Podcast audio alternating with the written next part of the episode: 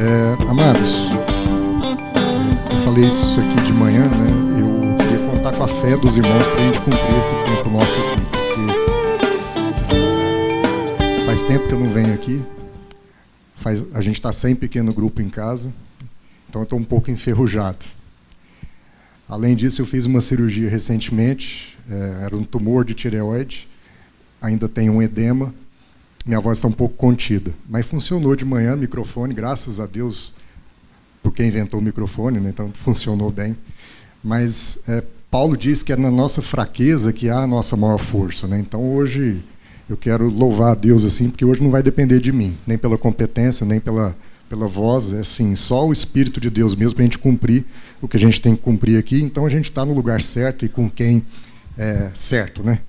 E e, e, nessa experiência que a gente teve lá em casa, é, nesses, nesses últimos dias, esses últimos meses, uma coisa que eu coloquei no meu coração era assim: meditar o para quê de tudo que a gente estava vivendo.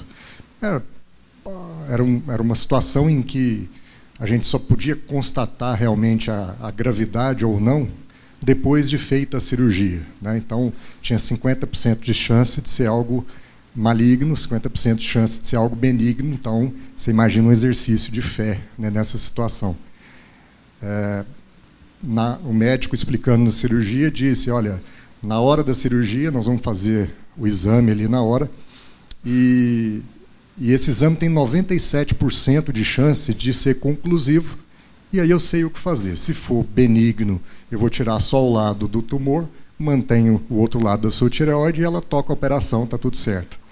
Se for maligno, aí eu decido tirar o outro lado, você convive aí com, com, com hormônio para o resto da vida e também está tudo certo. Em 97% das vezes o exame é conclusivo e a gente resolve isso na sala de cirurgia. Em 3% das vezes ele não vai ser conclusivo. Aí eu queria combinar com você o seguinte: eu volto, eu paro a cirurgia, você volta para o quarto, no outro dia você toma café da manhã, entra em jejum novamente e a gente aguarda o resultado da biópsia para saber se tem que te operar novamente, se tem que voltar para o centro cirúrgico. O que, que vocês acham que deu? Os 3%, claro, né? Por quê? Porque, porque eu tinha feito um propósito com Deus de, de perceber o seguinte, como C.S. Lewis diz, diz né? É, ele diz o seguinte: Deus está falando conosco o tempo todo, está sussurrando o tempo todo conosco. Mas como a gente não escuta, tem hora que ele pega o, o, o megafone do sofrimento para ver se a gente ouve. Então, o ponto para mim não era a questão física, isso era detalhe, porque eu também tenho aprendido que Deus é, é, considera muito pouco essas as questões materiais. A gente acha que o nosso dinheiro é importante, os nossos bens são importantes, a gente até acha que a nossa saúde é importante, mas, sinceramente, para Deus, o material é, é nada, não é o que ele releva. Então, eu fiz um propósito comigo mesmo de perceber qual era o, o, a razão pela qual a gente estava experimentando aquilo, qual era a mensagem por trás, o que, que eu precisava aprender. Para tirar um. para extrair uma lição disso, né, para extrair uma mensagem, para escutar o que, que Deus estava falando a partir de uma situação que aparentemente afetaria de uma forma mais ou menos grave a minha saúde. Né? E, e aí, enfim, uma coisa que falou muito forte ao meu coração, enfim, das várias questões, é o que eu queria repartir hoje com vocês aqui. Mais cedo o Rony fez uma oração para dizer que porque nós somos reconciliados com Deus, hoje nós somos reconciliadores de relacionamentos. E ele não sabia, mas era exatamente sobre isso que eu queria falar. Sobre perdão. Perdão é um tema difícil de falar, mas é mais difícil ainda de escutar. Porque perdão mexe com com o nosso orgulho, com a nossa vaidade, mexe, mexe com as nossas carências mais profundas. E a gente compreende mal o perdão. Mas o Danilo, eu falei do Danilo aqui no primeiro culto, o Danilo dizia lá no nosso pequeno grupo uma coisa, falou, gente, sabe o que diferencia o cristianismo das outras religiões? É o perdão dos pecados. É a mensagem do perdão que faz com que nós, cristãos, creiamos de uma maneira diferente das demais religiões. Porque todas elas vão falar de amor, no maior ou menor grau, vamos falar de boas obras, vamos falar de justiça, vamos falar de equilíbrio, de equidade. Mas falar de perdão como o cristianismo fala, é só o cristianismo. A graça de Deus imerecida em favor de nós, um perdão já dispensado antes mesmo que eu peque. Isso é só o cristianismo. Para as demais religiões, nós temos que sempre que buscar pagar preços e fazer movimentos em favor de Deus para que então a gente receba o perdão. Mas essa mensagem de um Deus crucificado liberando perdão, isso é só no cristianismo. Agora, qual é o grande drama? O, o, o grande drama é entender o perdão a partir da Bíblia e compreender isso da maneira correta. Eu queria que a gente começasse abrindo as nossas Bíblias é, lá no livro. Olha o spoiler, né? Lá no livro de Efésios, no capítulo 4. Efésios, no capítulo 4. Nós vamos, aí eu queria que deixasse as Bíblias abertas, a gente vai, vai caminhar paulatinamente pelo capítulo 4 e a gente vai começar pelo verso 2, versos 2 e 3. Olha o que, que Paulo fala. Sejam completamente humildes, dóceis, sejam pacientes, suportando uns aos outros em amor. Façam todo o esforço, esforcem-se, empenhem-se para conservar a unidade, a unidade do espírito e o vínculo da paz. Olha que texto profundo e maravilhoso.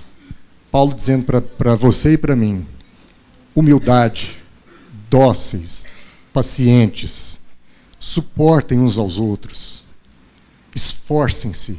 Perdão não é uma coisa automática, isso não está na nossa natureza, isso demanda esforço. Esforcem-se para manter a unidade entre vocês, a unidade de espírito, e para preservar esses vínculos de paz. E Paulo já abre essa exortação falando disso, desse esforço e dessa, dessas características que muitos, muitas vezes a gente olha e fala: nossa, eu estou longe de ser humilde, eu estou longe de ser uma pessoa dócil, eu estou longe de ser uma pessoa paciente, eu estou longe de conseguir suportar uns aos outros, qualquer pessoa, mesmo aquelas que me ofendem, suportar em amor. Eu estou longe disso. Eu estou longe de me esforçar, eu me canso rapidamente. Eu estou longe de conservar a unidade, eu estou longe de trabalhar os vínculos de paz.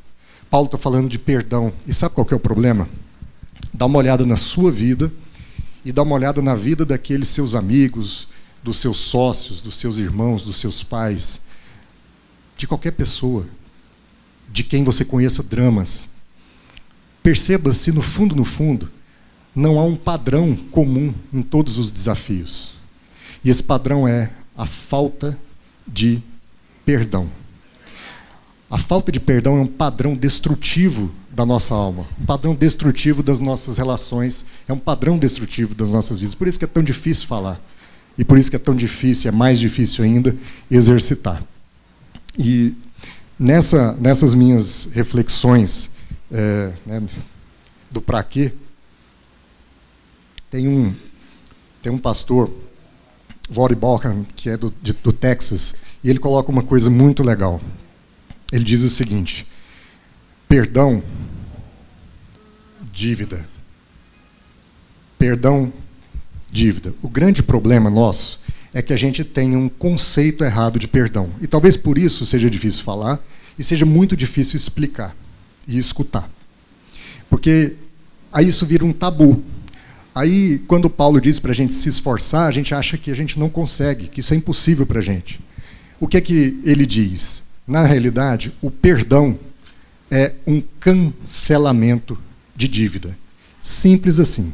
O perdão nada mais é do que o cancelar a dívida de alguém, cancelar a, o erro que alguém cometeu, a dívida que ela tem para comigo a partir de um erro, de alguma coisa que ela fez que me magoou, com a qual eu discordei, qualquer coisa. Perdão como cancelamento de dívida. Para entender esse direito, vamos imaginar o seguinte: é, eu chego no Elvio, aí o Elvio pede o meu carro emprestado. Eu emprestei meu carro para o Elvio. Aí o Elvio pega meu carro, sai no meu carro e arrebenta o meu carro. Acabou. Acabou meu carro. Eu vou chegar para o Elvio e falar, não, Elvio, te perdoo. Fica tranquilo. Porque a gente é bom de falar sobre perdão, né? A gente converte e perdão fica uma palavra da, da hora para a gente. Eu falo, não, meu irmão, fica tranquilo. Eu vou liberar perdão na sua vida. Eu verbalizo muito bem. Eu racionalismo muito bem. Você está perdoado. Fica tranquilo. Fica tranquilo. Era só um carro. Graças a Deus você está bom. Era, era só um carro. Era uma Ferrari, mas era um carro. Isso é um carro. Tranquilo. Fica forgado. Outra coisa também. Papai, eu comprei financiado. Está pagando. Então, assim, eu investi pouco também, né? Ainda tem coisa para pagar, mas fica tranquilo. Você está perdoado. Não sofre com isso, não. Eu vou, depois eu te passo o, o carnê. Você segue pagando, mas tranquilo, está liberado perdão na sua vida. Percebe? Por quê? Porque eu verbalizo e eu libero perdão. Mas isso é muito fácil, porque é da boca para fora. O difícil é virar para você e falar assim: relaxa, você não precisa pagar nada. Está tudo comigo. Não, não, pode deixar que eu reponha um carro e eu compro. Não, não, meu irmão, deixa eu te falar uma coisa. Está pago. Você não me deve nada. Isso é perdão. Vamos transportar isso para as nossas relações. É, quando, quando a gente entende o perdão como algo verbalizado, racionalizado, superficial, o que é que no fundo acontece? Como eu trabalho a, a, a ofensa que alguém faz contra mim como uma dívida que ele tem para comigo, quando eu não entendo o perdão de forma adequada, eu vou querer sempre punir a pessoa por aquilo que ela fez comigo. Por quê? Porque ela está em dívida comigo. Como é que eu puno a pessoa nas minhas relações, já que eu não entendi perdão como um cancelamento de dívida? Ora, eu vou punir a pessoa retirando da minha relação com ela três coisas. Eu vou retirar a atenção, ou eu vou retirar e ou vou retirar os afetos e aqui está errado e vou retirar a honra. Quando eu trabalho as relações a partir desse caráter de credor e devedor, quando alguém erra comigo, eu posso até dizer que a pessoa está perdoada, mas você pode ter certeza, na minha relação com ela, ou eu deixo de dar atenção, ou eu deixo de dar afeto, ou eu deixo de dar honra. Dar atenção é o seguinte: brigo com a minha esposa, é, te perdoo, não quero saber de você. Né? Ao invés de dormir de conchinha, dorme de bundinha, entendeu? Ou então muda de quarto. Por quê? Porque eu retirei da relação a atenção, ainda que eu diga para ela que eu a perdoo. Ou então, eu eu até dou atenção, eu briguei com ela e continuo, não, tudo bem, a gente senta junto para jantar, tá certo? Mas eu retiro da relação a afeição, porque eu sento na mesa e a despeito dela estar do meu lado, eu não troco com ela uma palavra. Eu, eu sou um iceberg ali, porque eu sou gelado, eu tiro da relação a afeição. É a minha maneira de punir a pessoa. Por quê? Porque eu não entendi o perdão como um cancelamento de dívida. Ou às vezes eu até entrego atenção e entrego afeição, que, essa, que é um exemplo, com os pais. Às vezes eu tenho feridas muito fortes, provocadas por situações com os meus pais no passado, mas como agora eu sou cristão, eu digo, não, eu já perdoei os meus pais. Tá bom, eu perdoei os meus pais e eu dou atenção, porque de vez em quando eu passo para tomar um café na casa deles, eu dou afeição, porque ao tomar o café eu tenho um sorriso na cara, um, e aí, como é que foi, como é que vai? Mas eu dou muita pouca honra para os meus pais. Porque às vezes eu nem ligo no dia do, do, do aniversário, eu mando um WhatsApp.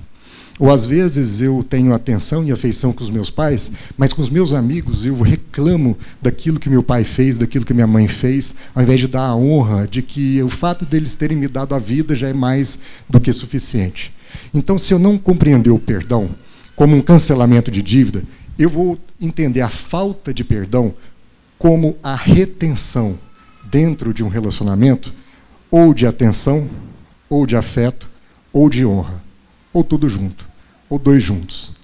É uma catástrofe, porque isso tem nos adoecido. Então, perdão não é reter a atenção, não é reter a honra, não é reter a afeição. Perdão é muito mais do que falar. Perdão não é simplesmente virar a face quando eu tomo a pancada. Perdão não é simplesmente deixar de reagir com vingança, deixar de reagir com violência. Não, eu perdoei porque eu não, eu não, eu não revidei. Eu perdoei porque eu não fui atrás. Eu, não. Perdão é sentir. Perdão é sentir. É sentir que de fato está perdo, tá cancelada a dívida, não me deve nada. Perdão é reequilibrar a relação. Porque muitas vezes a gente busca o equilíbrio na relação punindo a pessoa. Quando, na realidade, esse equilíbrio é buscado não com a punição, mas com a eliminação de qualquer senso de direito, de qualquer situação que me faça pensar que ela me deve alguma coisa. É sobre isso que a gente queria meditar nessa manhã, a partir de três pontos principais: o perdão e a superação, o perdão e a intimidade, e o perdão e a cruz. Eu queria então que a gente seguisse no texto aqui, no verso 26, Efésios 4 ainda, tá? Nós vamos falar só no, só no capítulo 4. Ele diz assim: Quando vocês ficarem irados, não pequem apaziguem a sua ira antes que o sol se ponha e não deem lugar ao diabo. Quando vocês ficarem irados, irmãos, olha para qualquer relacionamento seu. Qualquer relacionamento seu. Sogro e sogra, cunhado, cunhada, irmãos, pais, sócios, cônjuge, filhos. Qualquer relacionamento tem um potencial incrível de, de provocar ira de provocar ira. E o que, que Paulo está dizendo? Não fiquem irados. Não pequem porque estão irados. Apaziguem isso antes que o sol se ponham. Tratem isso antes que isso vire um problemão. Tem uma história que diz que um, um, um menininho virou para a mãe e falou, dentro de casa, falou assim, mamãe, tem um dragão aqui. E eu, que tamanho que ele é, meu filho? Ah, um dragão pequenininho. Ah, não estou vendo dragão aí não. Aí no outro dia a mãe chega, o menino, mamãe, tem um dragão aqui. Cadê, menino? Eu não estou vendo. É, você não está vendo, ele já está desse tamanho. Mas eu não estou vendo. Aí no outro dia, a mãe chega.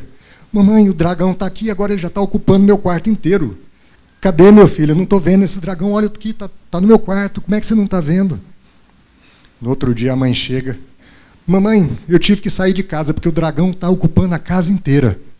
Aí a mãe olha assim: Nossa, é mesmo? Tem um dragão e está ocupando a casa inteira. E de repente o dragão encolhe e volta a ser do tamanhozinho que era.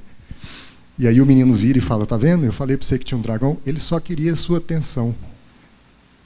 Às vezes, os problemas nas nossas vidas são pequenos dragões. Mas como a gente não reconhece o problema, eles vão crescendo e crescendo e crescendo até que a gente se depare com o fato de que, no fundo, existe todo um movimento para chamar a nossa atenção para o problema.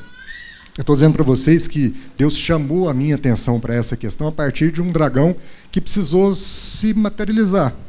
Se eu podia ter aprendido antes, às vezes Deus não queria que eu fizesse uma reflexão sobre perdão, porque isso aqui passa pela minha vida, antes que o dragão ocupasse a casa inteira. Mas o que eu quero dizer é que a gente precisa pensar sobre isso, porque às vezes a sua existência, a sua vida inteira está arruinada por conta de algo que alguém fez com você no passado. E aí aquela pessoa passa a ser a sua referência de construção de vida. E aquilo, você é um ser fragmentado por conta de alguém que fez alguma coisa com você no passado. Ou às vezes, a sua vida é um, um caos em todos os aspectos por conta de um fato que aconteceu com você no passado. E a gente não quer liberar perdão porque para perdoar precisa ter coragem precisa ter coragem. Primeiro, precisa compreender o que de fato perdão é, porque senão a gente também vai achar que não há um mandamento bíblico, um princípio bíblico para perdoar, porque a gente acha que seria muito presunção nossa é, liberar perdão. Mas é lógico que seria se isso ficar da boca para fora, mas não é da forma como Deus define o perdão. Então, a gente não tem coragem de perdoar as situações da nossa existência porque elas nos moldaram, elas nos definiram e eu voltar e encarar cada situação, cada pessoa que me ofendeu e ressignificar, redimir aquilo ali, vai fazer com que eu tenha que me redefinir como uma nova pessoa. Ou seja, eu vou ter que ser uma nova criatura porque eu perdoei. E nem sempre isso é fácil. A gente escorrega disso inconscientemente. Sabe por quê? Vou dar um exemplo. Às vezes você vai falar assim: eu não gosto de gente. Ah, mas é o seguinte: não, eu não gosto de gente porque é o seguinte: quando eu era criança, Rapaz, eu sofri bullying demais e assim, aquilo me, me deu uma ferida. Então, eu sou assim por causa dos meus problemas no passado. É o jeito que eu sou. Ou então você fala, não, ó, eu casamento, não dou certo com ninguém, não, meu casamento é, acabou porque, mas, mas também porque é o seguinte, eu enfrentei barras pesadíssimas, você não tem noção dentro de casa. Meu pai e minha mãe, o casamento deles era péssimo. Então, ó, lógico que eu deveria ser uma pessoa assim. Eu não tive uma boa experiência no passado. Né? Ou então eu não consigo romper na vida porque lá atrás, puxa, eu montei um negócio e eu quebrei. Rapaz, é assim, agora aquilo, esse trauma, esses traumas, essas coisas que ficaram no passado e que a gente não supera, vão definindo a gente. E a gente não quer enfrentar isso olhando para que a gente perdoe as pessoas, redima essas circunstâncias, porque isso implica na coragem de dizer que agora eu serei uma outra pessoa. Nem sempre a gente quer ser uma outra pessoa. Às vezes a gente quer se manter nessa posição de vítima de uma circunstância do passado, ao invés de bater no peito e assumir a coragem de que tudo começa pelo perdão. E às vezes o perdão é o perdão de você. Às vezes é você que retirou de você mesmo a atenção. Às vezes você não tem mais afeição com você, ou às vezes você nem se honra mais. Porque às vezes o maior ofensor é você mesmo. E você não consegue romper porque você não tem a coragem de sequer se perdoar. E, e aí eu queria romper alguns paradigmas nessa manhã aqui. Um deles é que, fica tranquilo, irmão, perdoar é diferente de superar. Perdoar é diferente de superar. Às vezes essas situações vão estar aí. Quer ver? Para ficar mais fácil, perdoar é diferente de esquecer. Sabe por quê? Nós somos seres humanos. Seres humanos não foram feitos para esquecer. O dia que um ser humano esquecer, ele está disfuncional, está com Alzheimer. Isso é uma disfunção do ser humano. Nós, uma das nossas maiores características é a nossa capacidade de memória, de registro, de guardar essas sensações e esses sentimentos desde a nossa mais tenra existência, e você pode voltar a isso no, no aspecto celular. Nós temos essa habilidade de guardar os sentimentos, então a gente não esquece. Agora, perdão não é a mesma coisa que esquecer. E isso já é a primeira libertação. Você sabe por quê? Porque a maior glória do perdão está em exercê-lo exatamente no momento em que a lembrança está lá. Se você esquecer, é fácil perdoar. Mas eu quero ver você perdoar quando a ferida estiver aberta, quando a dor estiver latejando, quando seu coração estiver sangrando. Aí o perdão é honroso, aí o perdão é glorioso, porque aí é um milagre. E é uma coisa que vai depender exclusivamente de Deus. Enquanto está doendo, é exatamente o momento em que o perdão se manifesta no seu poder máximo. Por isso que perdoar é diferente de esquecer, porque muitas vezes eu me fiz a pergunta é, que eu não estava pronto para perdoar porque eu não estava pronto para esquecer. E aí Deus vem e diz: não, mas são coisas diferentes, relaxa. Eu preciso que você se lembre, porque senão o perdão não é genuíno. Você vai ficar a sua vida toda se lembrando daquele momento. Você só vai ressignificá-lo. A lembrança estará lá, e é exatamente por isso que o perdão é glorioso. Uma outra situação é que perdão é diferente de reconciliação que era um outro grande drama e dilema que, que muitas vezes eu me deparava. Porque não é assim? A gente é crente, aí a gente, não, eu já liberei perdão na vida do irmão. Eu já, eu já, eu já, eu já perdoei. Eu já falei para ele que eu perdoei. Ó, oh, irmão, eu te perdoo. Eu te perdoo, mas eu não te visito. Eu te perdoo, mas eu não te ligo. Eu não te perdoo, mas nós não temos relação. Eu te perdoo, mas não te amo. E o que eu queria dizer, assim, de uma forma libertadora aqui hoje, porque eu tenho certeza que, assim como eu, muita gente passa por essa circunstância, é que são coisas diferentes. Não que você não vá orar por reconciliação, mas reconciliação é um evento bilateral. Para eu me reconciliar, eu dependo da colaboração do outro. E isso eu não controlo. Nem sempre, se eu tiver uma diferença com meu irmão e ele não tiver disposto a se reconciliar comigo, a reconciliação é possível. Está tudo certo. Mas isso não é desculpa para que a gente não exerça o perdão. Porque o perdão, diferentemente da reconciliação, é um evento unilateral. O perdão é um movimento de alma, em que você vai virar para o seu irmão, a despeito dele não querer se reconciliar com você, e vai cancelar a dívida que ele tem com você, ou você acha que ele tem com você. Por quê? Porque ao invés de querer equilibrar a relação a partir de uma punição que você fica impondo a ele, retirando honra, afeto e atenção da relação, você simplesmente cancela essa dívida.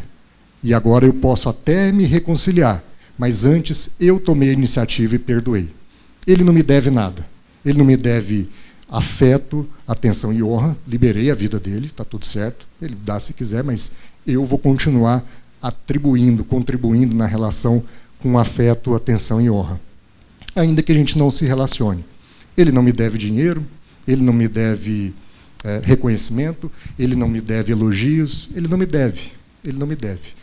Isso é liberar perdão, porque eu cancelei uma dívida. É, perdão, é, o, o ato de não perdoar tem a ver com o ato de insistir em punir a pessoa. E esse é o ponto. Se eu cancelei a dívida no meu coração dessa pessoa comigo, eu não preciso insistir em puni-la na relação. E esse é o problema que a gente sempre se depara com ele. Na medida em que eu vou, nos meus relacionamentos, liberando perdão da maneira equivocada, eu vou manter a pessoa eternamente punida por mim. Porque eu vou querer dizer que eu perdoei, mas não sentir dessa forma. E vou sempre retirar dela ou atenção, ou afeto, ou honra. Seguindo então no verso 9, ele diz o seguinte: Ele diz: Nenhuma palavra torpe saia da boca de vocês, mas apenas a que for útil para edificar os outros, conforme a necessidade, para que conceda graça aos que ouvem.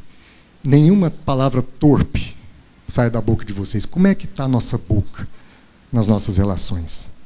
A gente é nervosinho demais, a gente, é, sabe assim, a gente sai soltando tudo quanto é tipo de palavra quando a ira chega. Como é que está isso? E Paulo está dizendo aqui. Mas apenas saia da boca de vocês aquela que for útil para edificar a relação, para gerar intimidade, para edificar uns aos outros, conforme a necessidade, que conceda graça aos que os ouvem. E aí vem um outro ponto que a gente quer tratar, que é essa questão de perdão e intimidade. Sabe por quê? Porque a gente acha o seguinte: quanto mais eu cresço em amor na minha relação, de menos perdão eu necessito. E não é assim. O problema é que quanto maior a intimidade, mais eu vou ser exigido em perdão. E, eh, vamos pensar, vamos pensar como uma equação matemática. Eu tenho uma taxa de pecado comigo, tá certo? Então é o seguinte: minha taxa é 1 para 3. Cada três interações relacionais que eu tiver com você, fica tranquilo. Eu vou pisar na bola em uma delas. Isso é o jeito, é o meu jeito. Eu sou assim. Certo? Então, um para três vezes eu vou ferrar com tudo, nós, eu, vou, eu vou te decepcionar. Porque eu sou assim. Eu sou ser humano, eu sou caído, eu sou um pecador. Essa é a minha taxa de pecado. Já o Elvio, ele tem uma sensibilidade de 100%. Toda vez que eu errar com ele, ele vai identificar que eu pisei na bola. Então eu tenho uma taxa de pecado e ele tem uma taxa de sensibilidade. Aí eu combino com ele o seguinte: nós vamos nos encontrar três vezes por mês. O que, que vai acontecer? Uma vez por mês eu vou pisar na bola. Uma vez por mês você vai perceber que eu pisei na bola.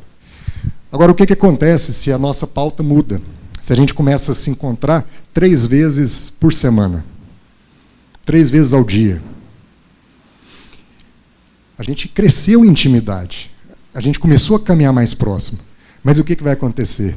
Não é que eu não é que eu estou pecando mais, eu estou na média. A minha média eu vou ferrar com tudo uma, uma a cada três vezes. E ele vai perceber todas as vezes, mas agora nós estamos andando mais junto. Portanto, quanto mais o amor cresce, quanto mais a intimidade cresce, mais há necessidade de perdão, porque o perdão passa a ser algo percebido demais, todo dia, toda hora. É igual Moçambique. Houve uma inundação, uma tragédia no interior da África. Se isso fosse há 100 anos atrás, 150 anos atrás, a gente não teria feito essa mobilização, porque talvez a gente nem tivesse noção do que estava acontecendo lá. Mas como o mundo cresceu em intimidade, quando o mundo cresceu em. A notícia chega. Então não é que a tragédia aumentou, é que a gente está sabendo dela mais, porque a gente está mais próximo uns aos outros, ainda que distantes. A globalização, a internet nos uniu mais. Então, são percepções que aumentaram. Ou seja, é, quanto mais íntimos, não é que o pecado aumenta, ele vai estar tá lá, a consciência agora está mais próxima. Então é o seguinte: é, não, é, não é que quanto mais o meu cônjuge é, me ama, quanto mais a Juliana me ama, é, menos ela vai pecar contra mim, menos ela vai errar contra mim. Não é isso. É que quanto mais a gente cresce em intimidade, mais tempo a gente vai passar juntos e mais nós vamos perceber uns, uns com os outros os momentos em que a gente se desagrada não é que ela não erre com as pessoas de fora e erra um, muito comigo. É que ela passa muito menos tempo com as pessoas de fora do que passa comigo. Quem está entendendo? Então, no fundo, a gente tem que fazer essa virada de chave também para entender que quanto maior a intimidade, mais vai demandar perdão da minha parte. E o problema é que quando a gente é, tem essa percepção de que a intimidade cresce, a gente tem uma tendência a distorcer essa situação. Por quê? Porque agora eu, eu fortaleci a minha amizade. Agora eu estou andando mais próximo de um amigo. Agora eu, eu, eu, eu fechei uma sociedade com uma pessoa. Agora eu estou cada vez melhor a minha relação com o meu cônjuge. O que, que eu faço? Exatamente porque o amor cresceu, ao invés de eu entender que aumenta o perdão, eu entendo que eu tenho o direito de exigir do outro que erre menos. E porque eu exerço o direito de exigir do outro que erre menos, as minhas relações se acabam todas. Por quê? Porque eu exerço um direito a partir do que eu tenho expectativa que o outro vai me entregar. Mas como eu vou andar cada vez mais próximo com ele, o que, que vai acontecer? Eu vou me frustrar sempre. É só assistir Big Brother. Primeiro dia, tudo lindo. A coisa vai, vai caminhando e a, é, é princípio da entropia. O caos vai se estabelecer. Mas a intimidade não aumentou? É exatamente por isso, exatamente pela intimidade que aumenta, a gente começa a exercer mais direitos com relação ao outro. Quer ver exemplos práticos? Pensa na igreja. Muitos chegaram aqui porque se sentiram frustrados com outra igreja. E a notícia que eu tenho que dar para vocês é o seguinte: se não se frustraram ainda, tenha certeza que vocês vão se frustrar conosco também. E é rápido. E é rápido. Pequenos grupos. Às vezes a gente entra nos pequenos grupos e logo a gente sai. Por quê? Ah, porque não gostei da palavra, ou não gostei da exortação, ou não gostei das pessoas dando pitaco nos meus problemas, ou não gostei, não gostei, não gostei, não gostei, não gostei. E aí, a forma que eu vou punir as pessoas é me ausentando das relações. Por quê? Porque é a maneira que eu tenho de equilibrar, a maneira equivocada de equilibrar. Então, eu vou sair do pequeno grupo, eu vou sair da igreja e falar, não, meus irmãos estão tá perdoados, mas aquilo foi um momento, agora... É... ou seja, eu saí e estou punindo quem ficou. Eu estou punindo retirando o quê? Afeição, afeto e honra. É essa a forma distorcida que eu trato as minhas relações. É quando eu quero deixar de perdoar, retirando delas essas questões. Agora pensa isso no seu casamento. É fácil de perceber. Pensa isso no seu casamento. Não é assim? Cada vez mais, cada vez que o tempo anda, cada vez que a intimidade aumenta, cada vez que o amor aumenta, mais eu me frustro com o que a pessoa faz. Porque parece que não combina. Se ela me diz que me ama tanto, por que, que ela faz isso? Pensa nas suas relações com, com, as, com, os, com, os, com os familiares, irmãos, pais, filhos, cunhados, sogra, sogro. Quanto mais a gente entra para dentro das realidades uns dos outros, maior o potencial explosivo de isso nos decepcionar. Por quê? Porque a minha expectativa é de que a minha intimidade gera para mim um direito maior de cobrar uma postura segundo o que eu acho que tem que ser. E é o contrário. A pessoa, às vezes, está no terceiro, no quarto casamento, a pessoa está na quinta ou na sexta igreja, a pessoa troca de amigos como vira o ano. E aí, quando você vai conversar com a pessoa, ela sempre vai estar tá frustrada com aqueles que ela foi deixando para trás. E ela vai estar tá frustrada e ainda vai dizer o seguinte: não, mas eu também eu, te, eu, tenho eu tenho uma energia ruim, eu só atraso, eu só atraio mala sem alça é, uns amigos mala que eu arrumo, é, o, é, é umas esposas, uns maridos ruim de cela que eu arrumo. Está... Por quê? Porque o problema está sempre nos outros.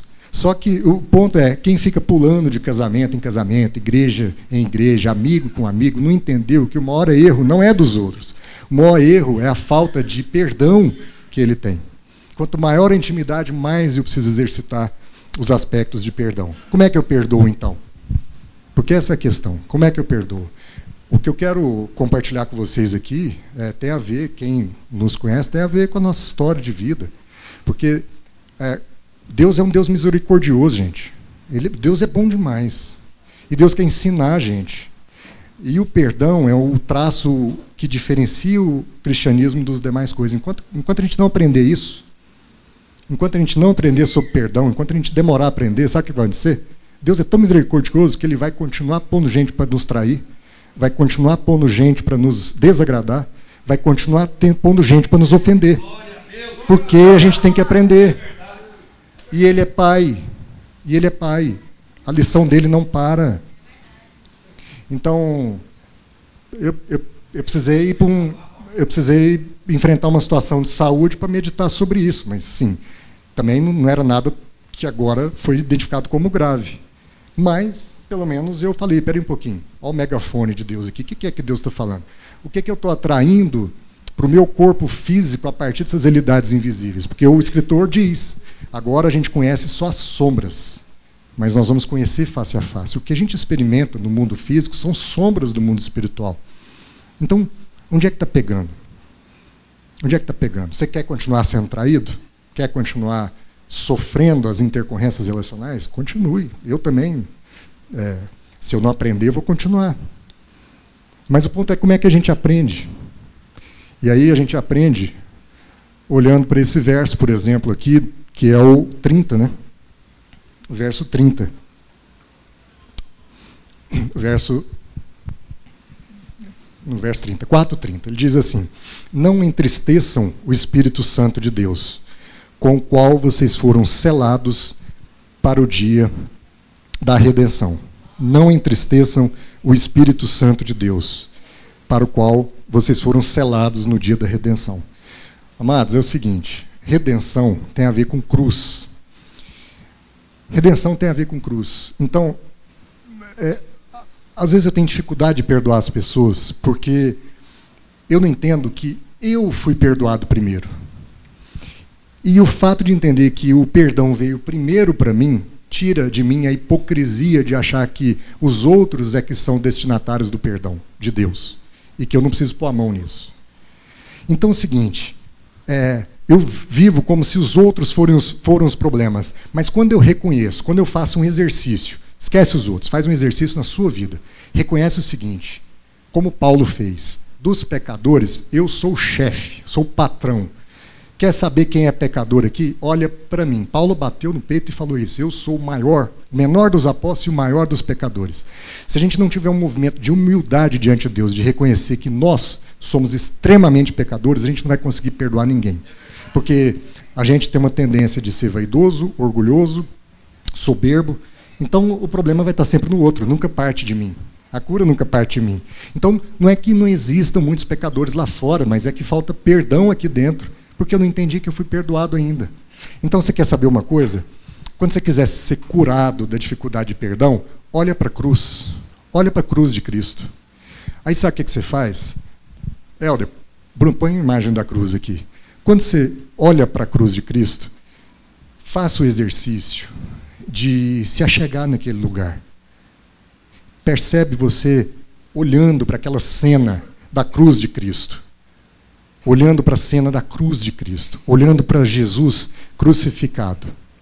Quando alguém te contrariar, quando alguém te trair, quando alguém é, não agir do jeito que você quer, quando você estiver irado com alguém, vá para os pés da cruz. Olhe para a face do seu Salvador. Olha para a face de Jesus. Olha para as mãos dele pregada, pregadas na cruz. E perceba o seguinte: são seus pecados que estão pregados lá. Eu tenho que olhar para Jesus e entender que é o meu pecado que foi pregado naquela cruz. Esse sangue derramado aqui, esse sangue derramado aqui, é um sangue do meu perdão não é do outro. Não é do outro. Não era o pecado do outro que estava pregado lá, era o meu.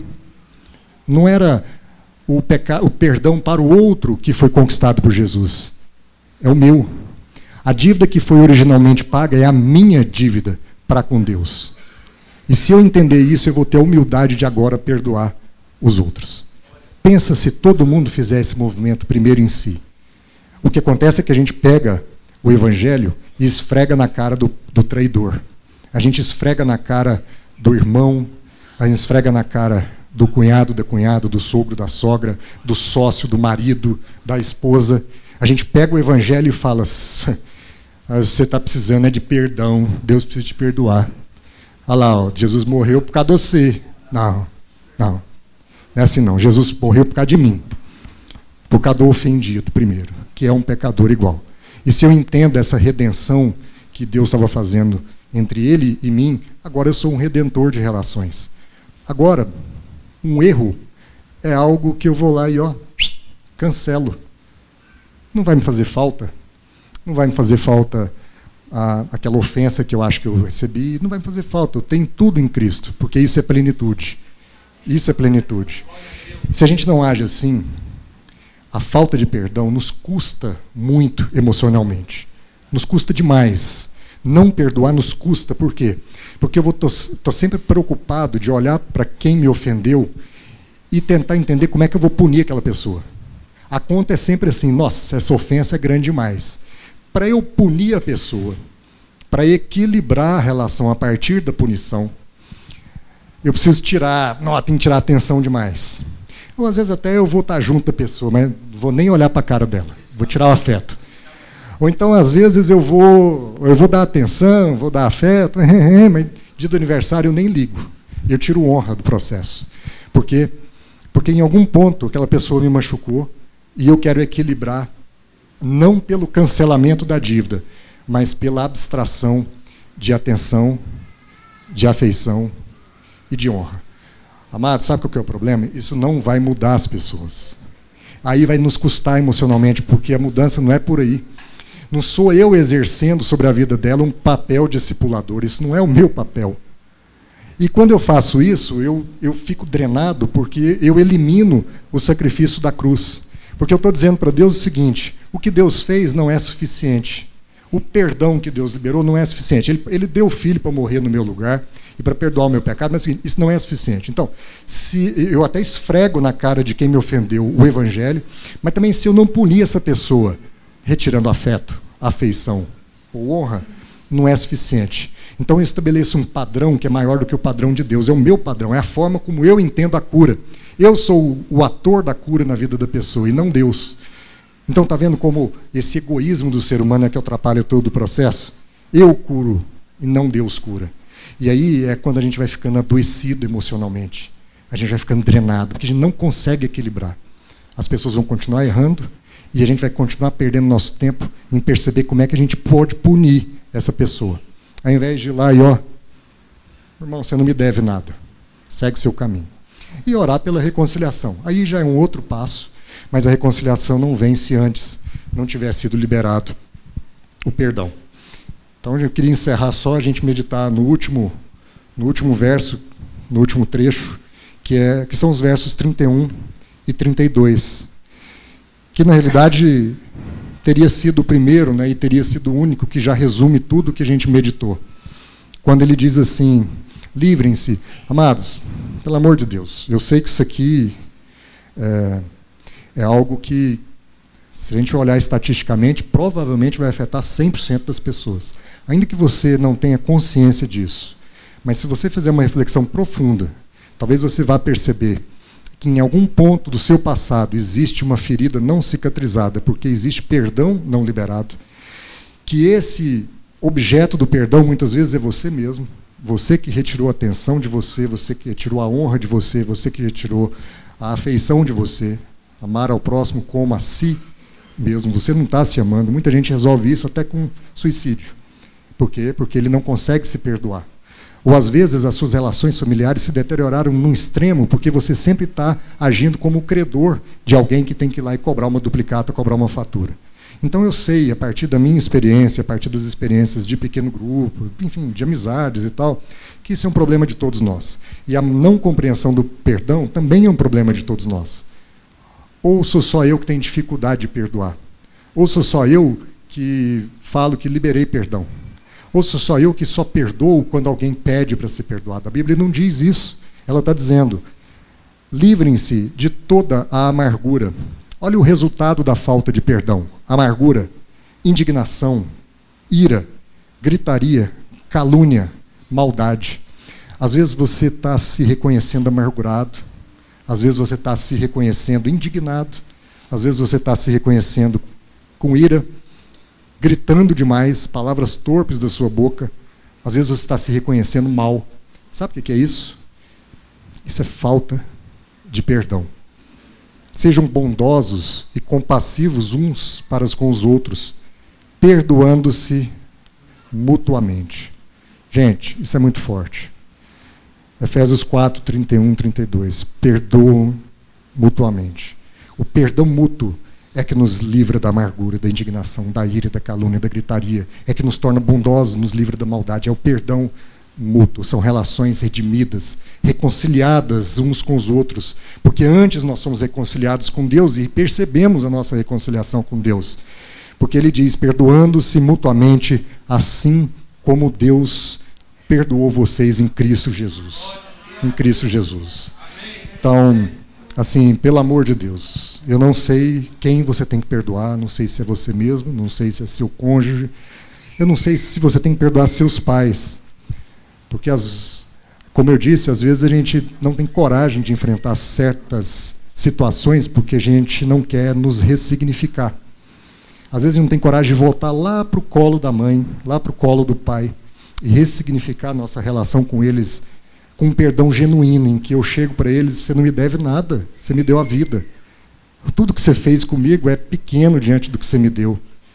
E aí eu ressignifico a minha existência. Às vezes a gente não tem coragem para isso. Às vezes a gente não tem coragem de ressignificar nossa relação com os irmãos. Porque os irmãos, a gente brincava junto, a gente dividia tudo junto, a gente tinha uma relação muito próxima, mas em algum momento alguém fez alguma coisa com outro e eu acho que agora ele está em débito porque ele me ofendeu. E aquela dívida eu não, ela está me devendo. Ele é imperdoável. Mas isso traz um peso emocional muito forte, porque eu vou estar tá sempre fazendo conta de como eu posso punir aquele que me ofendeu. E eu vou punir em algum ponto retirando a atenção, a afeição e a honra. Como é que eu curo disso? Vamos olhar para a cruz. Lá é o ponto de partida é porque eu fui perdoado por Deus, que eu tenho agora plena condição de perdoar quem me ofendeu. O perdão me transformou.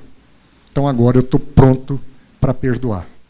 E perdoar não significa é, deixar de confrontar o pecado.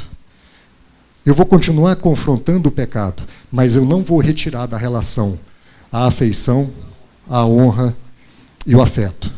Eu vou continuar confrontando os erros dos meus filhos, mas eu vou deixar de exortá-los, retirando a atenção, a afeição e a honra. Meus pais têm pecados, mas eu não vou deixar de ter honra para com eles, ter atenção para com eles, ter afeto para com eles. Meus amigos erram. E porque eles são meus amigos, o pecado deles vai ser confrontado. Mas eu vou fazer isso mantendo a minha atenção na relação mantendo a minha afeição para com Ele e dando a Ele a honra que Ele merece. Porque senão a gente vira Deus. Aí esse perdão, aí sim, esse tem que ser abstraído. A cruz é suficiente. Não sou eu que mudo as pessoas, mas eu posso fazer a minha parte, liberando nelas um perdão genuíno, um cancelamento de toda dívida que eu acho que eles podem ter conosco. Se alguém vive uma situação parecida, se alguém vive uma situação semelhante, você pode fazer um exame dentro de si. Se você quer curar suas feridas emocionais genuinamente, se você acha que isso passa pelo perdão de você mesmo, dos seus pais, dos seus irmãos, cunhado, cunhada, sogro, sogra, amigos, sócios, traidores em geral, Judas em geral. Jesus recebe Judas com um beijo, mesmo sabendo que ele era um traidor. Então eu queria orar com você e por você, queria pedir.